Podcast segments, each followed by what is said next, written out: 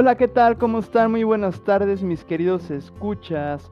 Eh, quiero darles la bienvenida en esta hermosa tarde de sábado, bellísima. Aquí, bueno, en este preciso momento son las 4.12 de la tarde en la ciudad de, bueno, de Guadalajara, Jalisco. Eh, para todos aquellos que nos escuchan de otros lados, los cuales incluso me siento muy bendecido y quiero mandarles un cordial saludo a nuestros amigos de Perú, de Estados Unidos, de Colombia, de Chile, de Honduras, Bolivia, Argentina, Guatemala y Panamá, que precisamente ya nos han estado escuchando a lo largo de estos ya hoy tres episodios de este su programa Bed Go. Eh, me presento nuevamente, yo soy el médico veterinario zootecnista Alan Humberto Mendoza Langarica y quiero decirles que estoy sumamente feliz por estar aquí con todos ustedes, eh, quienes realmente son los que hacen posible día con día la creación de este proyecto. Y bueno, el día de hoy vamos a hablar uno de los temas más controversiales, más delicados que pueden existir en el cuidado de nuestras mascotas, específicamente de todos estos seres que nos acompañan, quienes son las pequeñas especies, más, vamos a decirlo, profundamente con el perro y el gato. Ajá. Eh, realmente me siento eh, intrigado por conocer incluso lo que ustedes piensan de estos temas. Sin embargo, eh, quiero tratarlo para comenzar a desmentir algunos mitos que existen, que se pueden suscitar con la guía del compadre, la comadre, el amigo, el abuelito, eh, la tía, el tío. vaya, casi casi nada más falta el perico, quien dé eh, una opinión médica cuando a lo mejor no tienen eh, estudios relacionados a la medicina veterinaria, ¿no? Em, yo creo que de todos los, que me están escuchando y que son colegas veterinarios, eh, han escuchado hablar del famoso, em, es que me dijo mi vecina que le diera X medicamento. Creo que ya les di una pista del tema que vamos a hablar hoy, pues hoy vamos a hablar precisamente de la automedicación hacia nuestros compañeros de vida y que a nosotros como veterinarios nos causa mucho conflicto porque lamentablemente nos puede interferir en darle una medicación adecuada a nuestros pacientes debido a las, a las interacciones farmacológicas que se pueden estar presentando, ¿no?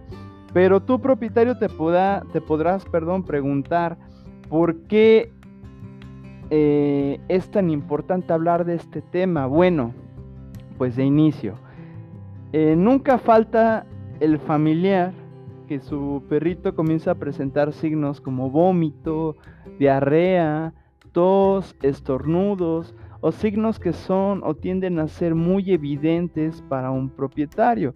Eh, háblese dolor, háblese letargo. Letargo es que no se quiere mover tu perrito, que se siente como adormilado, se siente mal.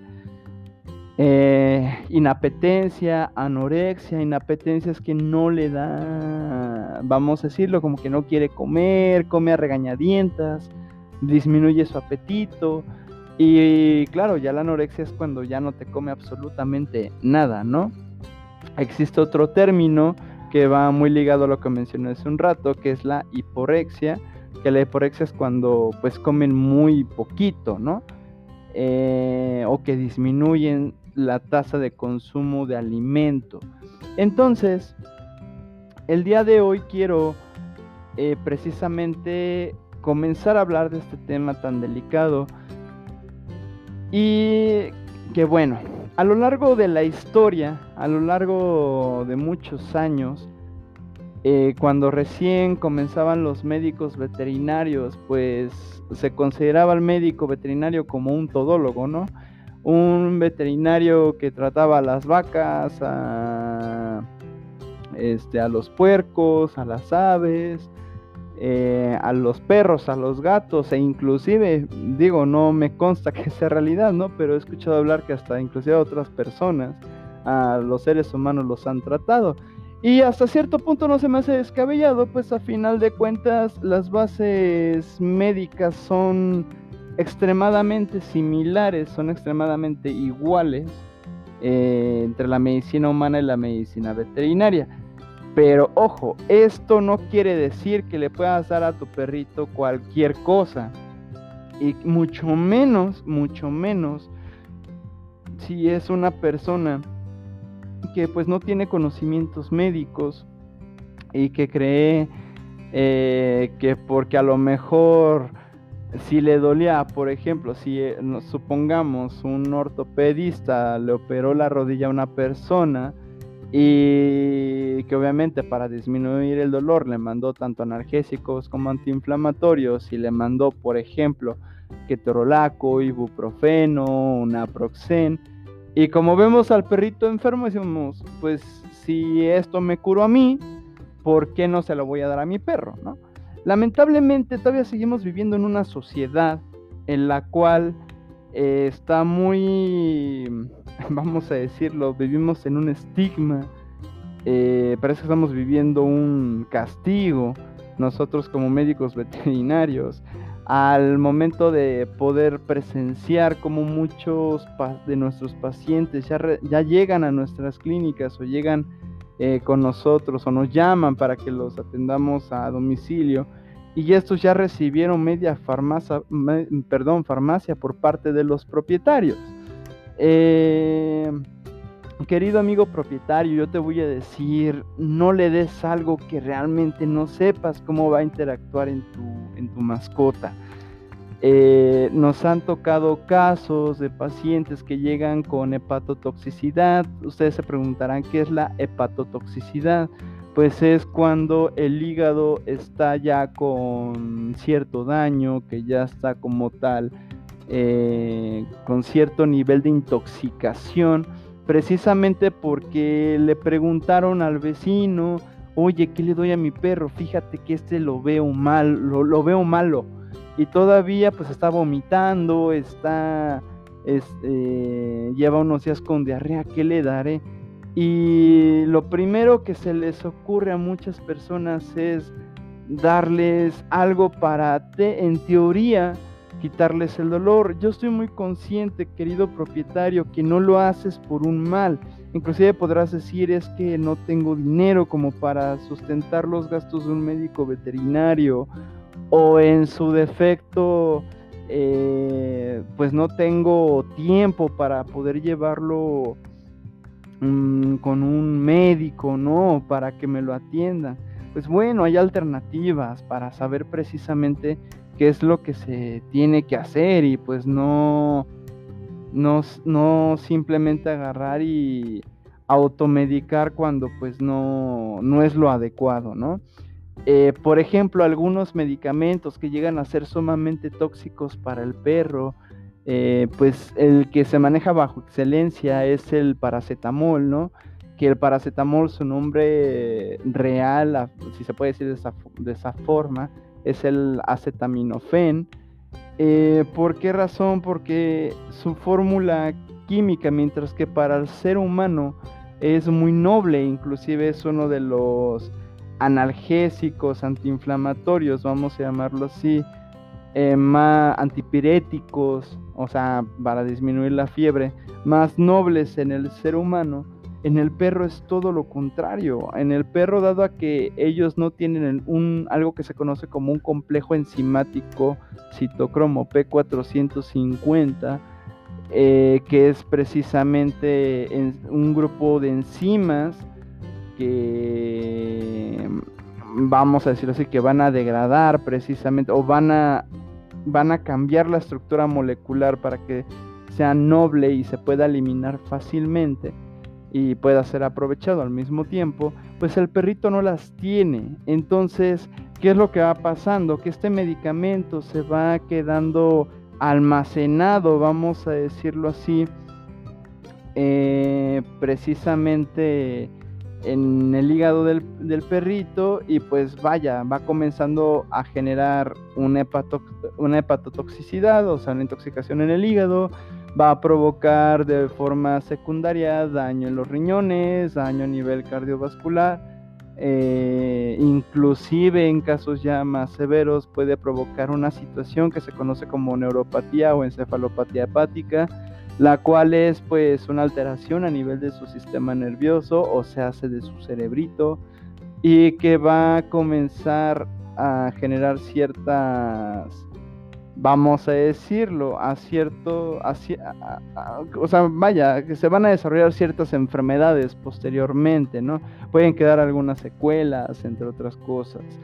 Eh, medicamentos como el ibuprofeno, como el naproxen, que pues bueno, pueden llegar a irritar de forma terrible la mucosa gástrica del perrito, el intestino, inclusive a, casos tan graves que pueden llegar a provocar ya sea laceraciones a nivel intestinal, que es una laceración, es un, un, daño, vamos a decirlo así, como si fuesen rasguños a nivel de su intestino.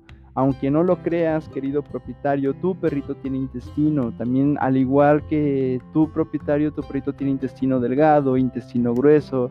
Su intestino delgado se divide en tres porciones.